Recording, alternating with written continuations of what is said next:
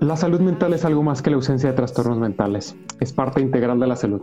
Tanto es así que no hay salud sin salud mental. Hola, soy Max Gómez y estás escuchando Firmes, un podcast dedicado a la educación de la salud mental con un enfoque integral.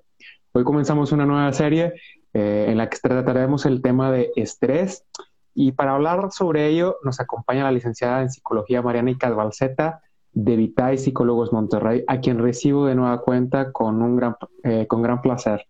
¿Cómo estás, Mariana? Bienvenida. Hola, Fer, buenos días. Muy bien, gracias. Estoy muy, muy bien, muy contenta de, de ser invitada nuevamente aquí en Firmes y pues muy, muy feliz. Muchas gracias por invitarme. Muchas gracias, Mariana, por acompañarnos de nuevo en el podcast y ahora con este tema tan importante en nuestra salud mental, que es el estrés. Y bueno, también doy saludos acá a la gente que nos está viendo a, través de Instagram Live. Ahorita tenemos más uno, pero esperamos que se vayan sumando. Y bueno, sin más preámbulo, te doy la batuta, también para que nos platiques de hoy el tema del estrés. Bueno, pues este tema, Fer, yo creo que todos alguna vez hemos escuchado, estoy muy estresado de alguien o incluso decirlo nosotros, de, ay, ando súper estresado. Y muchas veces, a ver, no lo voy a dar por hecho, te voy a preguntar, dime algo, Fer, ¿tú qué piensas? ¿El estrés es algo bueno o es algo malo? Pues es que yo creo que ya con la experiencia que he tenido he aprendido que es algo normal. No le quiero dar ni bueno ni malo porque es parte de las emociones. Como nos lo dijiste al principio, es parte de, lo que viene con nosotros, ¿no? Soy buen alumno, ¿no? Entonces, eh, me he dado cuenta que no es que sea bueno o malo, no debemos de darle eso sentido a nuestras emociones, creo que el estrés es parte de esto, es un instinto que nosotros tenemos o que viene desde nosotros eh, y que nos previene eh, o nos pone alertas, ¿no?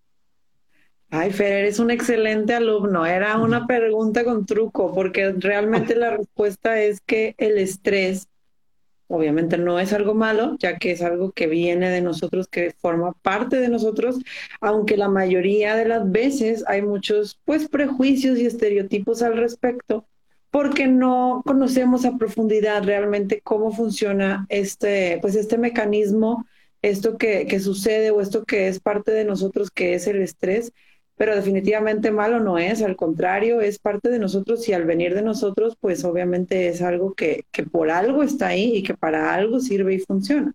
El estrés es un mecanismo biológico, así como platicábamos en el primer episodio sobre las emociones que tienen un origen biológico, a diferencia de los sentimientos, el estrés, al igual que las emociones, tiene un origen biológico y es un mecanismo, es un sistema nervioso involuntario no podemos tener un control consciente del estrés de, entrada. O sea, sí, obviamente sí se puede tener una conciencia que igual y ya lo platicaremos más al ratito de, cómo al, manejarlo, pero en sí el estrés es un sistema involuntario, un sistema nervioso involuntario que se activa ante determinadas situaciones cotidianas, que pueden ser sensoriales, algo que estoy viendo, algo que estoy escuchando, algo que, que estoy sintiendo, que estoy probando, que es lo que tú quieras, que estoy oliendo incluso, como algo también a nivel mental, que ya lo platicábamos en el primer episodio con respecto a las emociones. Es un poco parecido en ese sentido.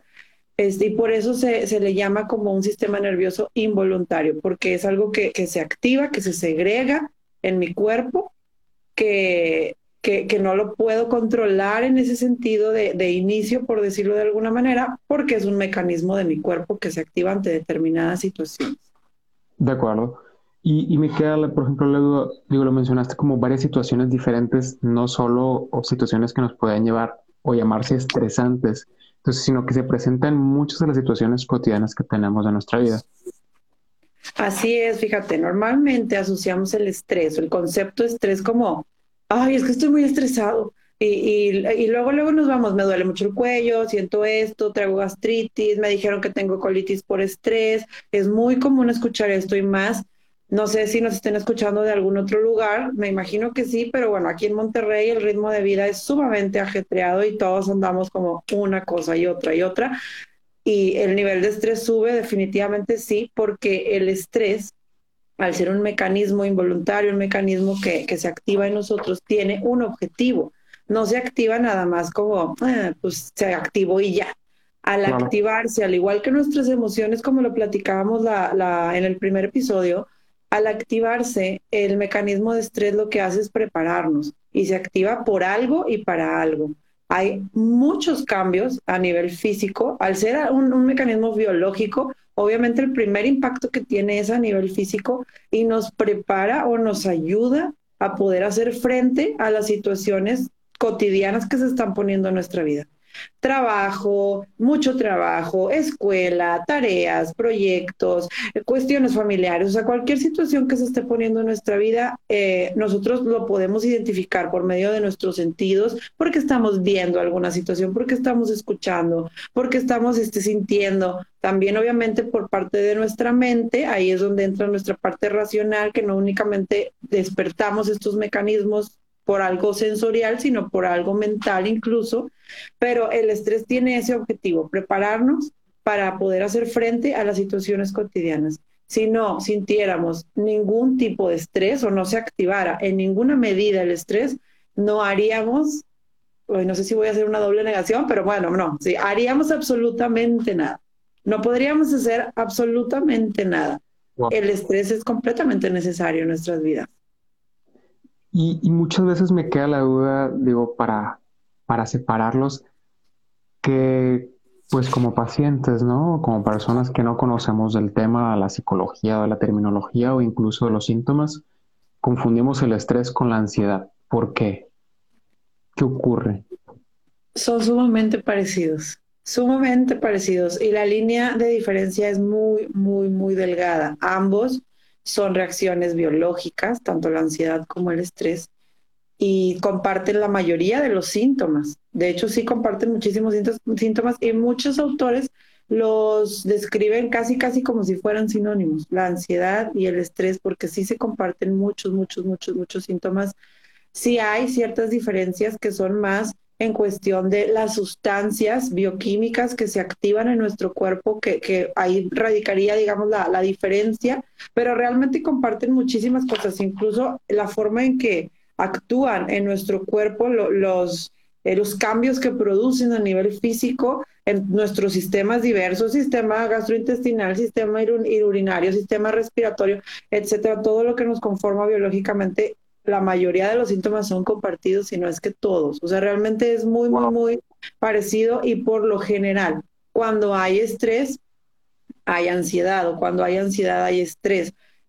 Creo yo que primeramente pudiera iniciar bueno, es que no, no es una regla, pero inicia primero uno de los dos. Pudiera ser que haya alguna situación que me estuvo demandando mucho estrés y que por un mal manejo de ese estrés, yo poco a poco lo pude ir convirtiendo, yo creo que más a nivel mental, por, por todos nuestros pensamientos, por todo nuestro diálogo interno, en una, en una situación de ansiedad, por todo lo que nos decimos a nosotros mismos en esos momentos, o viceversa, que tuviera yo una situación que me estuviera provocando mucha ansiedad y que por la misma ansiedad mantenida poco a poco se me fuera convirtiendo o fuera tornándose a una cuestión de estrés. Pero realmente creo que sería, o sea, sí, sí se puede diferenciar, por ejemplo, yo en consulta tengo mis baterías de pruebas donde puedo decir, ok, vamos a evaluar ansiedad, vamos a evaluar estrés, pero por lo general, no siempre, pero por lo general hay mucha igualdad entre eh, un diagnóstico de estrés y un diagnóstico de ansiedad, casi siempre hay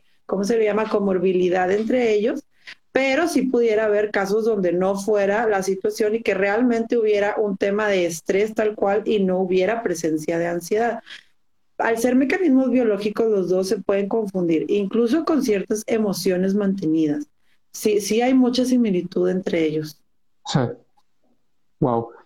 Entonces, digo, en, en tu trabajo como psicóloga, eh, cuando estás evaluando si hay una situación de estrés o ansiedad, tenemos que ser muy precavidos para identificar eh, los síntomas eh, o qué tan, qué tan profundo vamos con el paciente respecto a cómo se siente, qué expresiones tiene.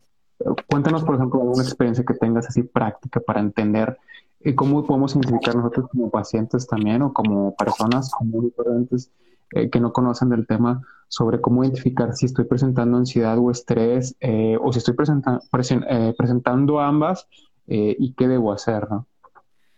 Mira, como el estrés y la ansiedad, bueno, vamos a enfocarnos en el estrés, es este, e-, es un mecanismo biológico, impacta todo. O sea, no, no hay, o sea, no a todos nos da de la misma manera, más bien no, no, se manifiesta a todos de la misma manera. Sí hay, digamos, como un machote base de, de, ok, estos son los síntomas más comunes de estrés, estos son los síntomas más comunes de ansiedad, pero realmente puede impactar de cualquier manera, tanto en salud física como en salud mental, como en salud social como ya lo habíamos platicado, somos seres integrales y obviamente cuando una parte de nuestra integralidad se ve impactada, las demás también empiezan a impactarse. Yo creo que algo aquí importante, si una persona está dudosa de, oye, ¿será que, que, estoy muy estresado, que estoy muy ansioso, necesitaré buscar ayuda, eh, creo que lo puedo manejar? Hay, hay, hay diferentes tipos de estrés. Dentro del mismo estrés, del mismo término, existe lo que viene siendo el estrés agudo y el estrés crónico. El estrés agudo es el estrés sano, vamos a decirlo así, el nivel de estrés sano que tú y yo tenemos, por ejemplo, ahorita que estamos haciendo este podcast, o sea, tenemos ahorita una dosis de estrés porque estamos haciendo algo, porque estamos atentos a las demandas, a lo que tú me estás preguntando, a lo que yo estoy escuchando, etcétera. Ahí podríamos decir que estamos hablando de un estrés agudo. Si decimos, oye, estamos relajados, estamos a gusto, estamos disfrutando, pero estamos haciendo, estoy escuchando, estoy pensando, estoy respondiendo. El estrés agudo, Fer, segrega lo mismo que el estrés crónico de inicio, porque hay toda un, como te decía ahorita, un cóctel de sustancias que se activan cuando estamos en una situación que está demandando o activando estrés. Hay situaciones cotidianas, por ejemplo, ahorita tal vez nuestro nivel de estrés pues está bastante equilibrado porque, oye, pues es, es tempranito, ya nos tomamos un cafecito, estamos a gusto aquí platicando, pero no sé, igual yo ahorita tengo una bebé, si empieza a llorar mi bebé, voy a, voy a empezar a, segregar un poco más de estrés porque voy a empezar a pensar, chin, ya tiene hambre, híjole, bueno, ahorita que yo, y empiezo a pensar como que todo lo que, lo que necesito hacer de ahorita que vaya, ¿verdad?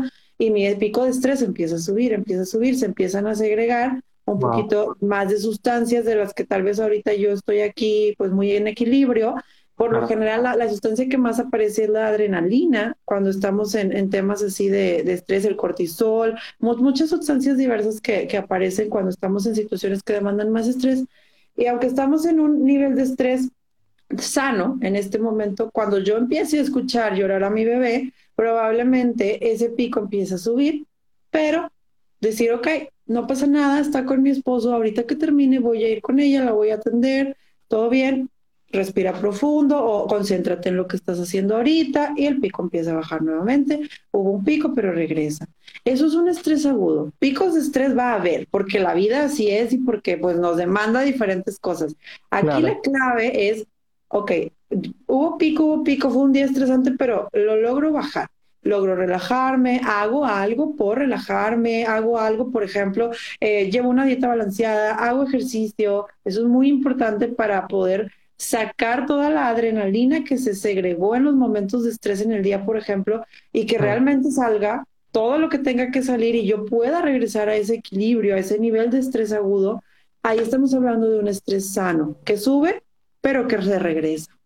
Cuando uno siente que nunca se regresa, es decir, oye, me duele mucho el cuello, estoy muy contracturada, traigo mucha colitis, estoy teniendo ciertos, ahorita practicamos un poquito más de qué síntomas son los más comunes que pudiéramos identificar en un, en un, en un cuadro de estrés crónico. Ah. Es un estrés mantenido. Puede ser que ahorita mi bebé empiece a llorar y yo empiece a pensar y a pensar y a pensar de que ching, ya estoy llorando y esto y lo otro, y yo estoy aquí y ahora qué hago, y no me voy a relajar. Entonces sigo arriba, sigo arriba, sigo arriba y sigo arriba, y puede ser que todo el tiempo que estemos tú y yo aquí, yo esté con un nivel de estrés alto y que empiece a, no sé, a que me duela el cuello, que empiece a sentir como que un poco de gastritis, un poco de reflujo, no sé, de la manera en que se nos manifieste. El estrés crónico es el estrés mantenido. Cuando uno presenta algún síntoma de estrés que no desaparece o que no, no logro relajarme, estamos hablando, digo, habría que evaluar, pero probablemente estaríamos hablando de un estrés mantenido que no está regresando a su punto de equilibrio y ahí se le llama estrés crónico. De acuerdo. Y, por ejemplo, eh, digo, tú lo, tú lo mencionabas ahorita, ¿no? Me duele el cuello, me siento muy tenso, son, obviamente como síntomas que, que nos damos cuenta o que nos permiten percatarnos de que eh, nos sentimos estresados. Pero hay ocasiones en que la gente creo que se acostumbra, bueno, en mi caso de repente te acostumbras tanto a esos, eh, pues digamos, malestar, esos síntomas, que se te olvida que estás estresado, ¿no? O, o, sabes que estás estresado, pero no haces nada como para trabajarlo, para sentirte mejor. ¿A qué nos puede llevar esto después cuando esto, cuando esto se vuelve crónico más adelante? ¿Qué, qué puede pasarnos? Mira, hay digamos, tres niveles dentro del mismo estrés, este, cuando estamos empezando a percibirnos así como dices, oye, me empieza a doler el cuello, empiezo a tener gastritis, o empieza, me empieza a caer el cabello, porque bueno, te digo, el estrés nos puede impactar en absolutamente todo nuestro, nuestro cuerpo, en todos nuestros sistemas. Claro. Bueno, el estrés crónico, no el estrés agudo, hay que hacer la diferencia. Eh, por ejemplo, hay síntomas de aviso hay, por ejemplo, decir, oye, pues tengo entre tres y seis síntomas que logro identificar de, oye, me duele el cuello, traigo un poquito de gastritis, este, y estoy batallando un poco para dormir. Ok, puede ser que ahí no esté todavía en un nivel de estrés crónico, que no esté impactando tal cual mi salud de forma, digamos, muy importante. Son síntomas de aviso, pero así como dices, oye, te estoy avisando, o sea, el cuerpo te está avisando que trae niveles de estrés estratosféricos y que necesitas hacer algo. Nuestro, nuestro cuerpo es sumamente sabio, ¿verdad? Dios nos hizo perfectos, entonces el cuerpo te avisa, te dice, te estás, eh, te, te estás saturando y no estás haciendo nada por ti. Yo siempre le digo a mis pacientes, a ver, si, si tu cuerpo te está avisando, si ya tenemos, no sé, más de 13 síntomas, no sé, me ha tocado casos que son casi los 45 síntomas del listado presentes, impresionantes, sí. Dices, hay que escucharnos y, y, el cuerpo te va avisando. Entonces, si yo me empiezo a identificar de, oye, me estoy sintiendo así, me estoy sintiendo así, creo yo que puede ser por estrés, porque ya fui al doctor y pues no, o sea, no traigo nada, estoy bien, no hay como una razón médica o física que digas, oye, está pasando otra cosa, que siempre hay que descartar primero esa parte. Claro. Decir, ok, pues sabes que puede ser estrés, me está avisando, es momento de hacer algo por mí, de mí para mí, tomarme en mi día lapsos de tiempo de mí para mí, para relajarme, para, ahorita les explico qué cositas prácticas del día a día podemos hacer para poder manejar un poquito más esto, esos niveles que, que suben y que nos cuesta a veces bajar, pero hay síntomas de aviso. Entre 3 y 6 son síntomas de aviso. Entre 7 y 12 son síntomas de desgaste en el organismo. Ahí ya empieza a desgastarse. Te avisé, y no hiciste nada, decidiste ignorarlo, no te diste el tiempo, etcétera, voy a empezar a desgastarme porque el estrés mantenido en niveles altos, estás de cuenta que cuando no lo bajamos está todo el tiempo nuestro cuerpo, todo el tiempo sin descanso, activo para huir o pelear, huir o pelear, huir o pelear, huir o pelear. Entonces todo se altera, todo, todo, todo, todo, todo el tiempo. Entonces, claro que al mantener eso, pues empieza a haber impacto. Si no lo bajas, si no regresas, no permites, perdón, que el cuerpo regrese a su estado de equilibrio y digamos de, de paz o de normalidad, va a empezar a haber desgaste. Si no atendemos ese desgaste, si seguimos a veces como que, oye, ¿sabes qué? Pues bueno, como dices, normalizando, es que así siempre me siento, es que pues así soy, pues es que así está, ni modo. Ok, de 13 o más síntomas ya estamos hablando de un estrés crónico. Te digo, habría que evaluar muchas otras cosas, porque al evaluar estrés, es impresionante la cantidad de cosas que hay que evaluar dentro de una batería para diagnosticar un nivel de estrés y, un y, y, saber si estamos en un estrés crónico o dónde estamos parados. Se tiene que evaluar tipo de personalidad, autoconcepto de la persona, es decir, cómo se percibe a sí misma la persona, hábitos de la persona, estilo de vida de la persona, síntomas físicos presentes en la persona, síntomas mentales presentes en la persona y un listado de eventos, un listado de, acumulador de eventos generadores de estrés en el último año. Fíjate, Fer, en el último año. ¿Esto qué significa? Que eventos que sucedieron en mi año pudieran el día de hoy, aunque haya pasado hace 10 meses, pudieran seguir impactando mi vida en cuestión de los niveles de estrés si yo no les pongo atención. Es impresionante. Sí, es impresionante decir, o sea, ¿cómo, ¿cómo de 12 meses? Pues sí, porque es un mecanismo del cuerpo y porque si no le ponemos atención, incluso los temas y las cuestiones de hace un año, de eventos que pueden ser generadores de estrés, me van a seguir impactando al día de hoy.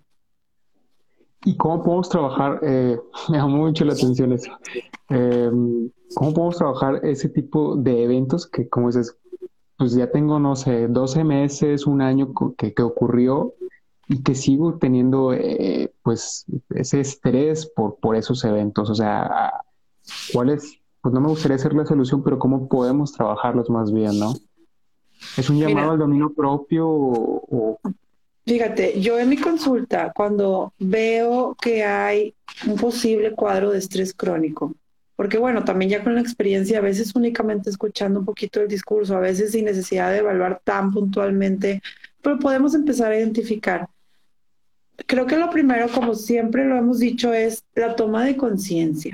Tomar conciencia de mí mismo y decir, a ver, ¿dónde estoy parado? Y, y, a mí me gusta mucho cuando evalúo esta parte, decirle, cuando hay eventos generadores de estrés muy fuertes en el año de la persona que muchas veces no son por causa nuestra, son cosas que suceden, fallecimientos, enfermedad, situaciones, por ejemplo, pues este año, fue pandemia, o sea, muchísimos cambios, todos los cambios, todos, sean positivos o sean un poquito no tan agradables, todos generan estrés, todos. ¿Por qué? Porque es un cambio, es un cambio y al haber un cambio, entramos a, lo desconocido, entramos a la incertidumbre, entramos al, bueno, no sé qué va a pasar o no sé cómo se hace aquí.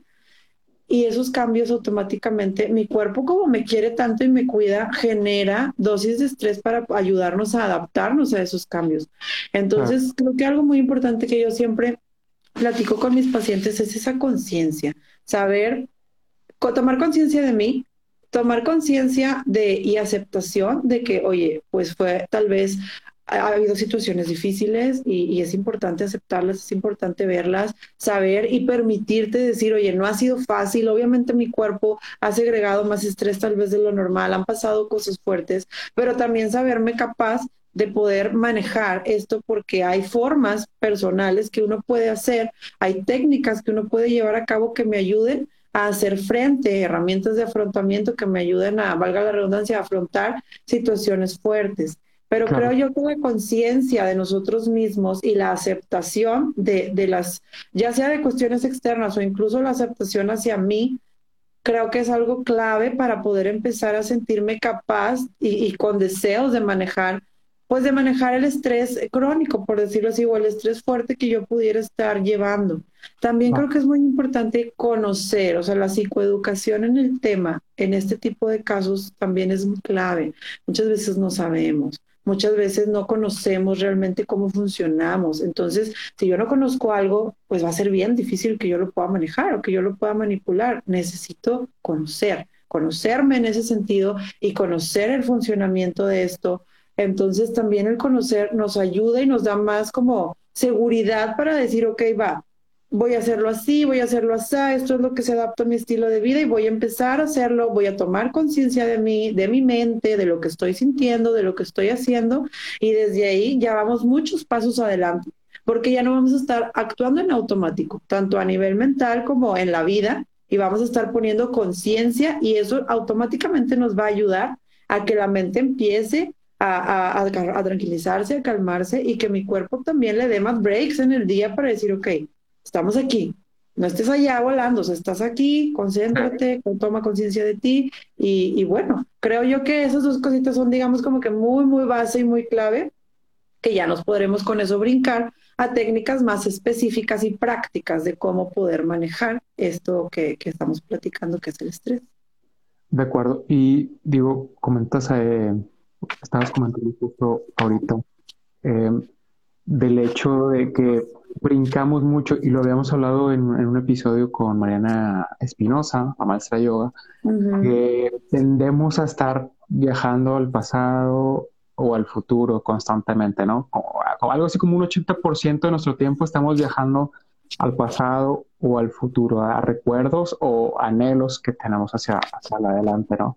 Entonces, eh, nos llamas a enfocarnos en el presente con lo que me y no significa que el presente tenga que ser estresante ni que tenga que ser preocupante, sino que nos enfoquemos eh, en tranquilizarnos, en estabilizarnos eh, y no estar eh, como constantemente recordando o anhelando cosas, ¿no? Nuestra mente puede ser nuestra mejor amiga o nuestra peor enemiga.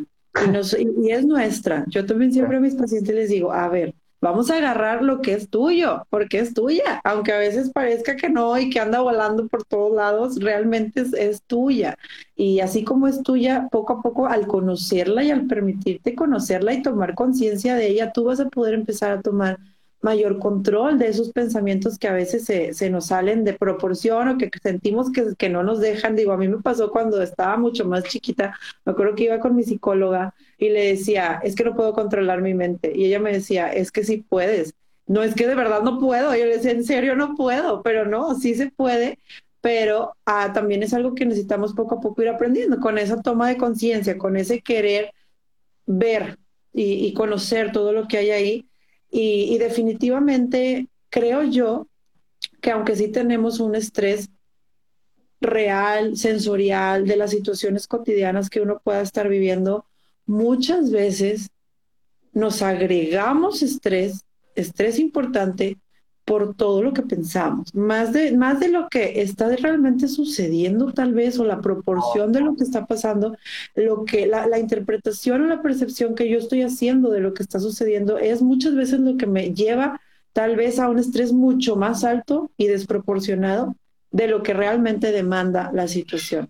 Y ahí es donde te digo la importancia de la conciencia y la, y la aceptación consciente de, a ver, vamos a ver las cosas, vamos a tratar de verlas de la manera más objetiva posible, sin añadirle por ahí, pues, ciertas historias, cierto, como dicen, salsa a los tacos o sí, o sea, así como que, a ver, vamos a, tratar de tomar esa conciencia porque nuestra mente, creo yo que, que a veces nos puede jugar sucio en ese sentido y nos, nos lleva a mantener ese estrés de, manera constante, porque las situaciones sensoriales pasan, o sea, realmente el estrés está diseñado para que aparezca y para que vuelva a regresar a su punto original ante una situación. Nosotros mantenemos muchas veces esos niveles de estrés muy altos porque no estamos en el presente, como ahorita decíamos, el estar todo el tiempo, es que acá y es que allá, y ahorita tengo que hacer eso, y te estás lavando la boca y estás pensando, chin, ya, ya se me está haciendo tarde, o sea, y luego tengo que hacer esto, y, y no estás nunca en el presente. Ahí entra mucho también el mindfulness. No sé si, si han platicado un poquito al respecto de eso, si, si la maestra de yoga alguna vez lo, lo llegó a comentar, va mucho también de la mano con, con lo que viene siendo pues el yoga, la, la meditación, el, la atención plena y justamente el poder o el aprender a tener atención plena en mi presente, en lo que estoy haciendo, en lo que estoy pensando, en lo que estoy sintiendo, me va a ayudar mucho a poder tomar control de todo esto. Definitivamente es una técnica para manejo de estrés, el, aprender a tener una atención plena en, el presente, en lo que estoy haciendo en ese momento, desde lavarme los dientes, es decir, me estoy lavando los dientes, pon toda tu atención en tu lavado de dientes, no, no evite que tu mente empiece a pensar, ay, ahorita que voy a cenar, es que ya no voy a alcanzar con el tiempo, porque ni siquiera vas a poner atención realmente a lo que estás aquí y ya te estás estresando por algo que no está pasando todavía. Entonces, definitivamente eso, como lo mencionó Mariana, la, la maestra de yoga, claro que es sumamente importante. Es una de las técnicas prácticas para manejo de estrés.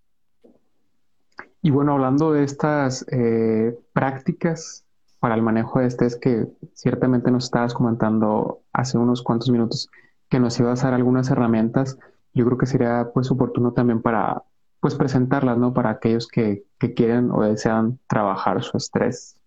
Claro que sí. Ahorita vamos a compartir técnicas prácticas generales. Obviamente es importante mencionar que como el estrés es un tema clínico, al ser un tema físico, necesita haber una evaluación clínica de un profesional de, de, la salud mental, puede ser un psiquiatra, puede ser un psicólogo, y el tratamiento, dependiendo del diagnóstico que se haga, pues va a ser variable, ¿verdad? Hay, hay tratamientos diferentes, hay formas distintas de hacer las cosas, ya eso sería muy personalizado, pero las técnicas que voy a compartir ahorita, pues son técnicas generales que espero que a todos los que nos están escuchando puedan servirles. Yo siempre les digo a mis pacientes, elige lo que más se adapte a tu estilo de vida. Hay que ser realistas también. Si tú eres una persona que está todo el día trabajando, probablemente tal vez el hacer ejercicio, dices, es que, híjole, o sea, irme al gimnasio, estoy desde la mañanita hasta la noche en el trabajo, ok, va, ok, lo ideal sería que, que pudiéramos hacer ejercicio, pero bueno, si está muy complicado, bueno, hay estas otras opciones que nos pueden ayudar.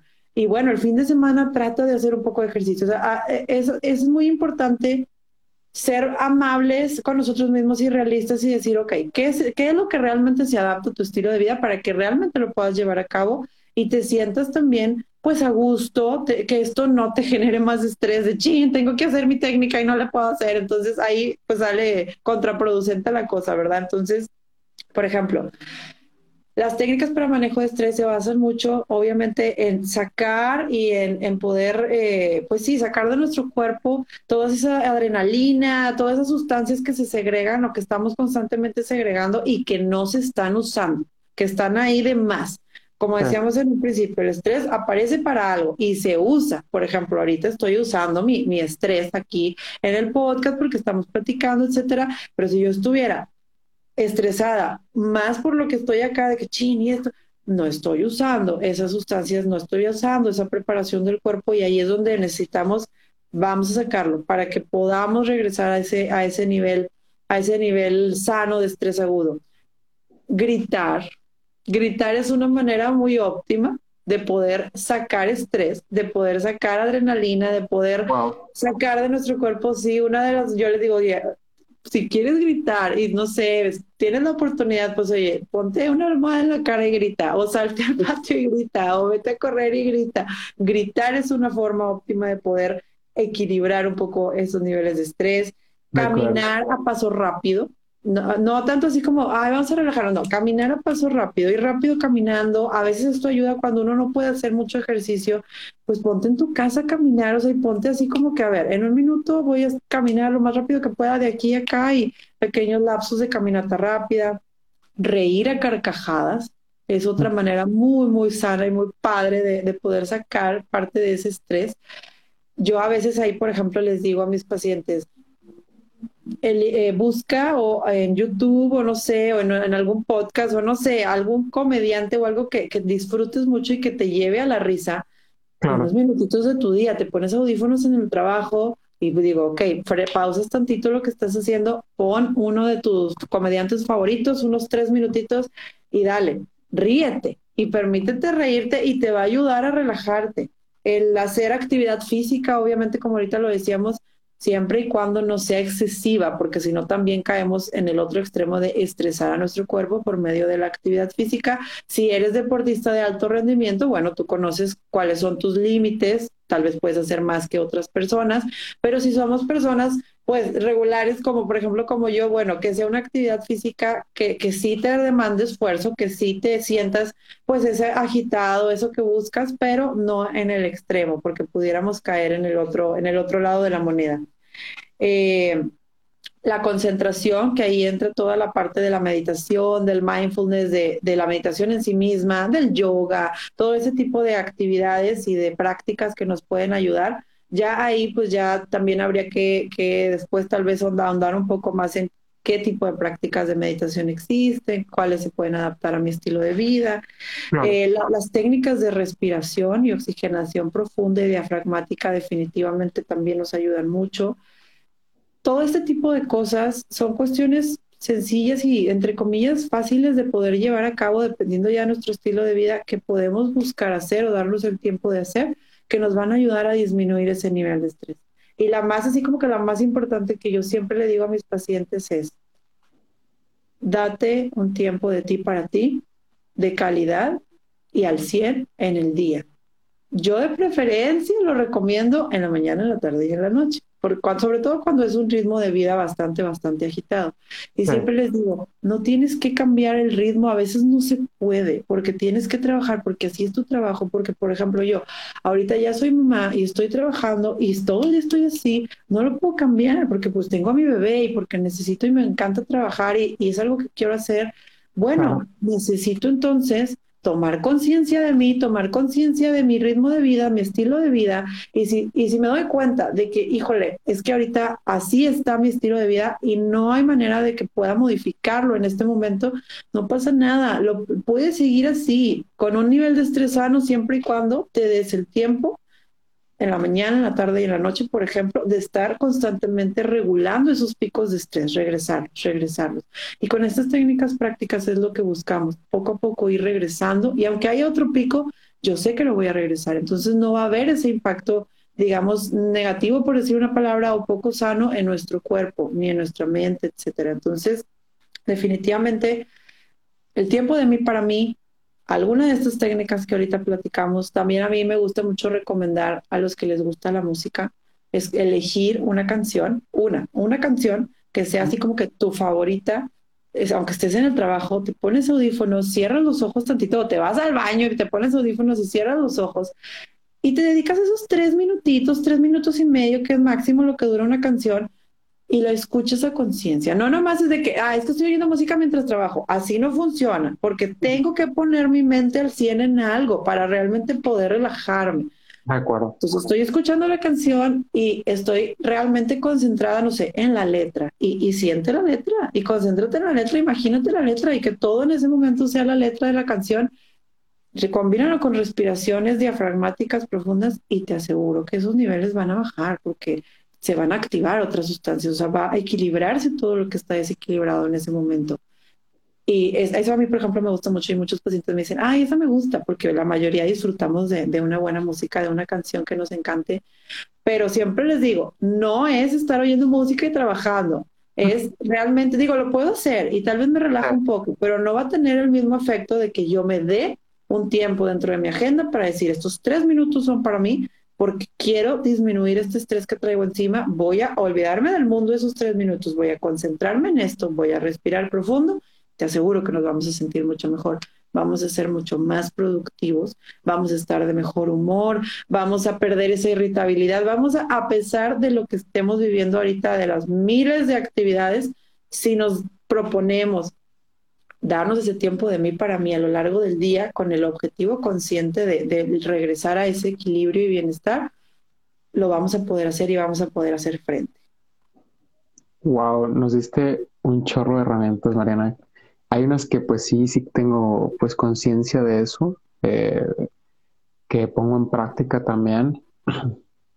Y otras que no, nunca había escuchado, por ejemplo, esto de concentrarnos en la canción que más nos gusta y a través también de respiraciones diafragmáticas, que es muy interesante, no, nunca la, había escuchado y creo que es eh, una oportunidad que te puedes dar, por ejemplo, como dices, cuando tienes una rutina muy cargada, de que dices, oye, pues sabes, pues vete al baño, ¿no? Y ponte los audífonos y ahí ponte a escuchar la canción tranquilamente, o cierra los ojos ahí donde estás en tu, en tu asiento y escucha la canción tranquilamente, con respiraciones. Creo que es una, un ejercicio muy práctico que podemos llevar a cabo cuando llevamos, por ejemplo, pues ritmos muy acelerados o que estamos todo el día en el trabajo, que salimos ya muy tarde, ¿no?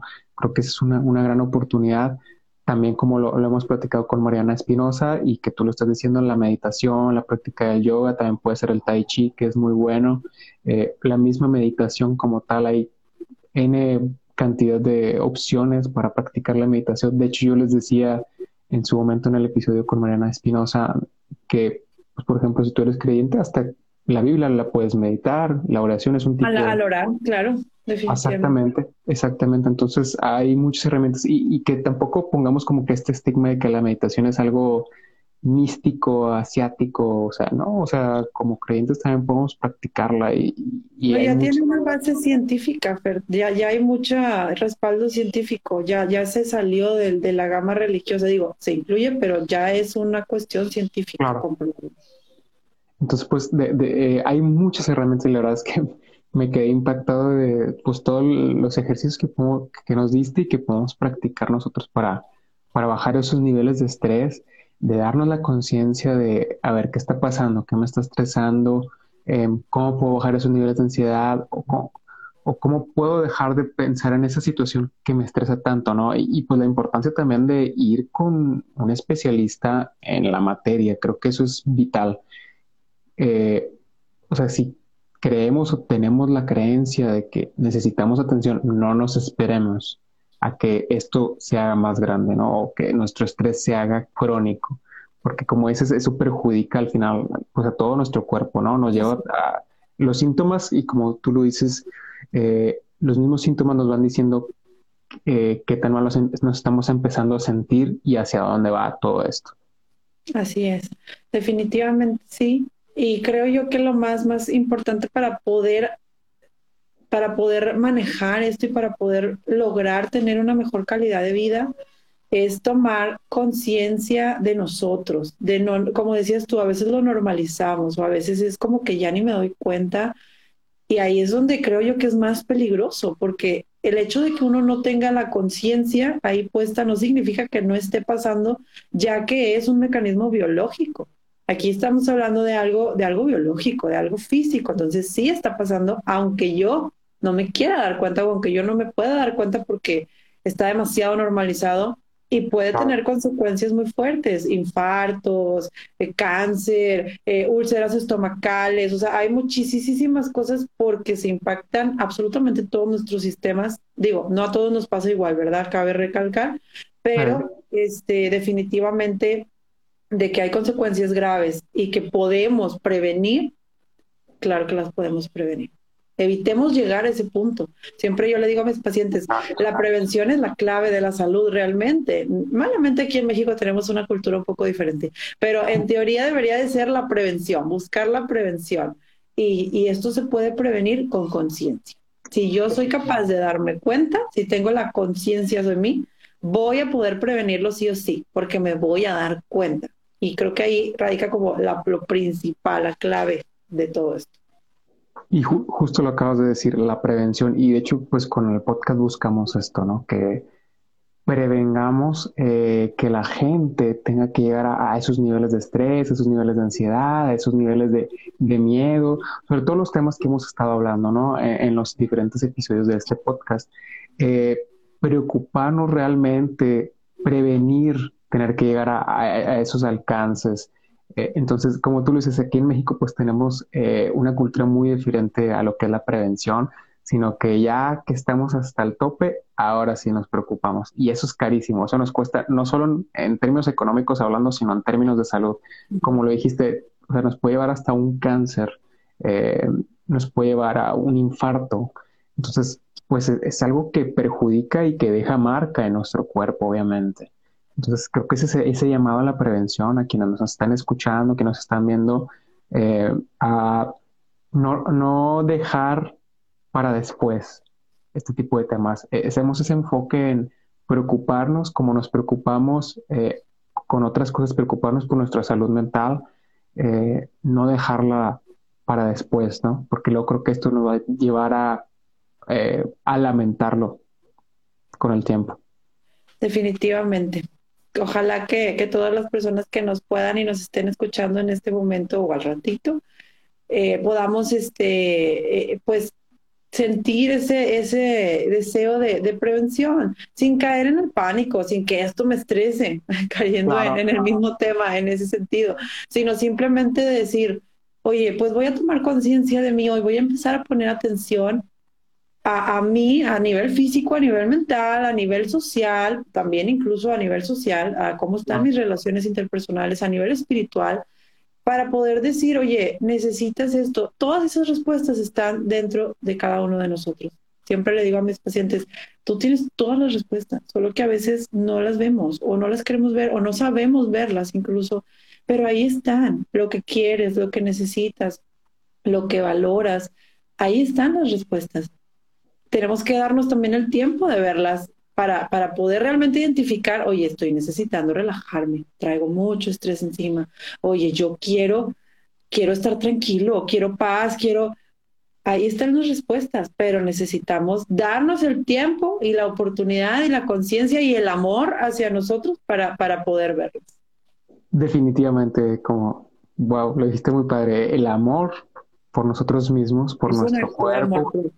Exactamente. Eh, eso es a, lo que llamamos, y, gracias Mariana por mencionarlo así, es, es un amor por nosotros mismos, por nuestro cuerpo, por nuestra mente, eh, el preocuparnos ¿no? por este tipo de temas y no, no dejarlo como, como lo dije al principio, en el primer episodio, cuando empezamos tú y yo, em, que no crean que ir al psicólogo es de locos o ir al psiquiatra es de locos nada más o hay gente que tiene una enfermedad mental o un trastorno mental muy grave, ¿no? O sea, es de todo. ir a terapia es lo mejor que uno puede hacer. A mí la verdad me encanta el podcast porque para mí es una terapia, pero también voy aprendiendo y voy aprendiendo y voy aprendiendo y voy tomando herramientas que ustedes nos, nos están dando en, cada episodio y te das cuenta de la conciencia con la que ya después ves la vida, ¿no? Y, dices, oye, sí es cierto, y pues hay que darse un cariño, hay que hacer ejercicio, hay que alimentarse correctamente, hay que preocuparse por las situaciones por las que estamos pasando. ¿Qué, qué me preocupa? ¿Qué me estresa? ¿Qué me da ansiedad? ¿Por qué me da esta ansiedad? ¿no? Y sobre todo, como lo, lo estaba diciendo hace poco, y si necesito atención médica, ir a ella, ¿no? No esperarnos. Y fíjate, me gustaría nada más cambiar una palabrita de lo que dijiste ahorita. Adelante. En lugar de hay que, vamos a, a cambiarlo a quiero. Hay un impacto súper diferente cuando yo a mí mismo me digo, es que tengo que hacer esto, es que tengo que genero automáticamente mayor estrés por el sentido de obligación, aunque sea algo que, que me beneficie. Yo los invito a que modifiquen un poquito su discurso al quiero, de decir, oye, a ver, yo quiero estar bien, yo quiero sentirme bien, yo quiero cuidar mi salud mental. Y, en nuestro, como dicen, el inconsciente no tiene sentido del humor. Si yo le hablo bajo la línea del querer, cuando realmente lo quiero, ¿verdad?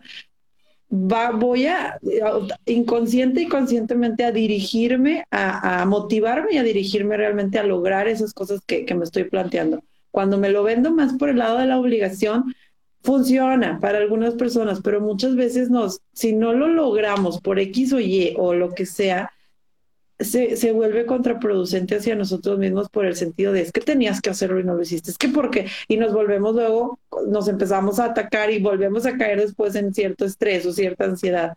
Entonces, me gustaría mucho que, que también empezáramos a hacer ese ejercicio, también nos sirve mucho para disminuir los niveles de estrés, de cambiarlos, tengo que o debo de, Aún quiero. Y, descubrimos también si realmente lo que estamos haciendo es lo que queremos hacer. A veces descubrimos que definitivamente, definitivamente. Mariana, no sé si tienes algo más que agregar. La verdad es que me encantó esta plática. ¿Algún comentario final que quieras hacer al respecto? Pues realmente lo único que quiero decir para, tal vez ya para cerrar esto, es que los invito a todos a, que se, se, den el tiempo de, de, quererse y se lo demuestren. El cuidar nuestra salud mental, nuestra salud física, nuestra salud integral es un acto de amor, es un acto de amor propio.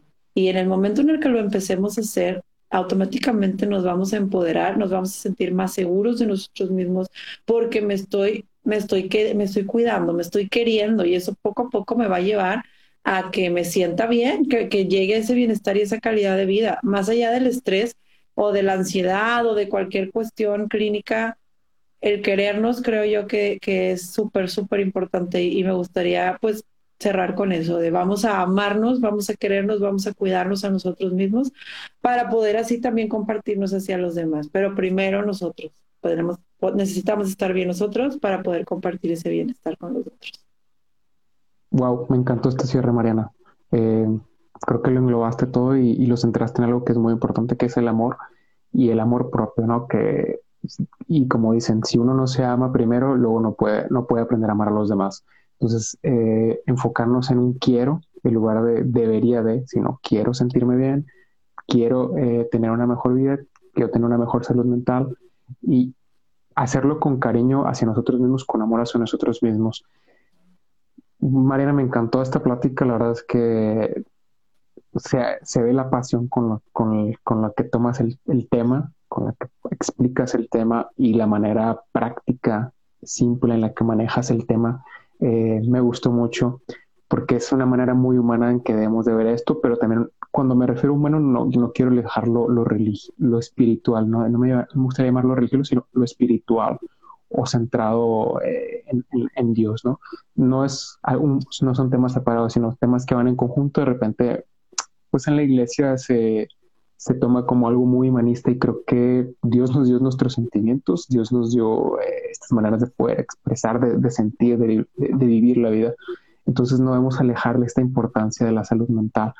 Y nada más que agradecerte, la verdad es que eh, acabamos la, la, primera temporada o bueno, tu participación en la primera temporada y la, acabamos porque cerramos ahora en diciembre esta primera temporada del podcast Firmes.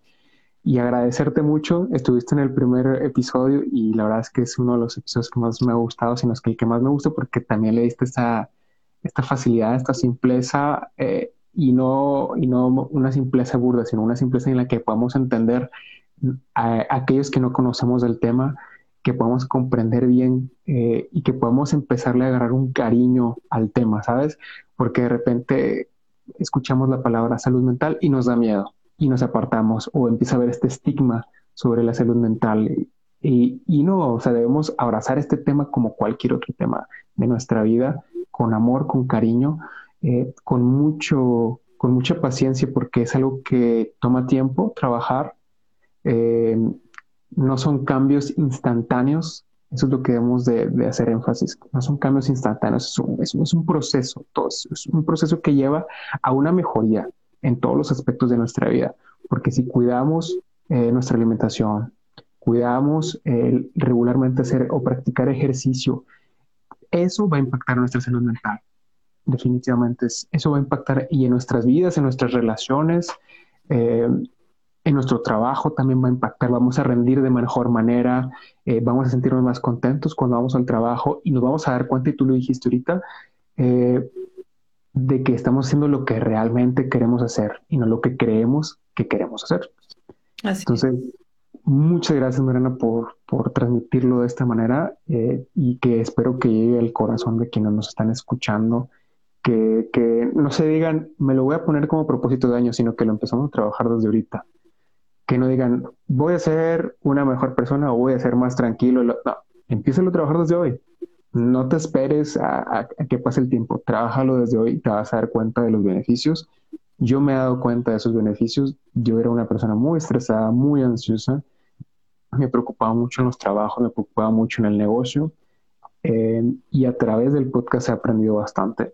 A través de ustedes que nos transmiten todo esto, he aprendido bastante. He aprendido de mis experiencias de mi pasado, he aprendido cómo manejar las relaciones, he aprendido cómo manejar eh, el estrés, cómo manejar la ansiedad, porque es algo con lo que vivimos siempre. El estrés y la ansiedad nunca se van a ir, porque es parte de nuestro cuerpo, parte de nuestro ser. Sin embargo, eh, es un deber de nosotros el poder aprender a trabajar con ellos, a vivir con ellos y no decir, ah, no, ya no van a existir, no, ahí va a estar en ciertos niveles, de repente arriba, de repente abajo, pero nosotros aprender de ellos y de nivelarlos, ¿no? De conocernos más a nosotros mismos y de qué nos puede ayudar a mejorar en, nuestra vida, en el día a día, ¿no? Y bueno, nada más si quieres compartirnos algún último comentario, enviar algún saludo, eh, compartir tu contacto, redes sociales, para aquellos que quieran tener alguna cita contigo, Mariana, aquí en Monterrey o en línea, por favor. Sí, claro que sí. Bueno, en redes sociales nos pueden encontrar en Facebook como Vitae Psicología Monterrey y en Instagram como Vitae Psicólogos Monterrey, que son las redes sociales que manejo del consultorio, por decirlo así. Tenemos ahorita la modalidad presencial y la modalidad en línea. Somos un equipo de, psicólogos que estamos pues especializados en lo que viene siendo la salud integral, la calidad de vida, el bienestar. Yo ahorita estoy manejando la modalidad en línea, pues porque tengo bebé, estuve embarazada toda la pandemia, entonces me quedé yo con ese lado ahorita, hasta ahorita. Y otras de mis colegas están manejando la modalidad presencial, entonces pues estamos a sus órdenes. Si te sentiste identificado con algo, si crees tú que pudieras estar teniendo ahorita algún episodio de estrés crónico, si crees tú que ya está impactando tu salud integral, tanto tus relaciones interpersonales como tu salud física, como tu salud mental, te invito a que nos mandes un inbox, un direct message o que nos puedas escribir al número que viene en, las, en nuestras redes sociales. Y bueno, con mucho gusto podemos agendar una cita para poder empezar a trabajar. Excelente. Y como que vamos a poner en la descripción del video o bien del podcast en Spotify, eh, vamos a poner ahí el contacto de, de Vitae Psicólogos Monterrey para que puedan contactarlos. No te quedes este, con el que hubiera pasado, sino quiero hacerlo y quiero mejorar mi salud, contáctalos eh, tengo mi plena confianza en Mariana y en su equipo de que te van a ayudar y te van a, te van a ayudar a mejorar tu vida ¿no? y tu día a día. Por último, me gustaría agradecerte a ti que nos estás escuchando, darte la oportunidad de, poder aprender juntos. Si tienes preguntas, no dudes en contactarnos. Escríbenos un comentario o mándame un mensaje en mis redes sociales, las cuales puedes encontrar en la descripción, ya sea en YouTube o en Spotify. Si te gustó el episodio de hoy, eh, regálanos un me gusta. Por favor, ayúdanos a compartir este podcast con las personas que más quieres, con tus contactos. Si conoces a alguien que tal vez necesite de ayuda, busquen el apoyo de un especialista, alguien de confianza con el que puedas contar eh, y que pueda salir de, ese sentimiento. Si te has sentido identificado con alguno de los episodios, eh, alguno de los eh, sentimientos, emociones que hemos visto en estos episodios, pues contacta a un especialista, por favor. No olvides seguirme en mis redes sociales para que no te pierdas el contenido que preparamos para ti. Soy Max Gómez, muchas gracias y nos vemos en el próximo episodio. Dios te bendiga y recuerda que avanzamos firmes.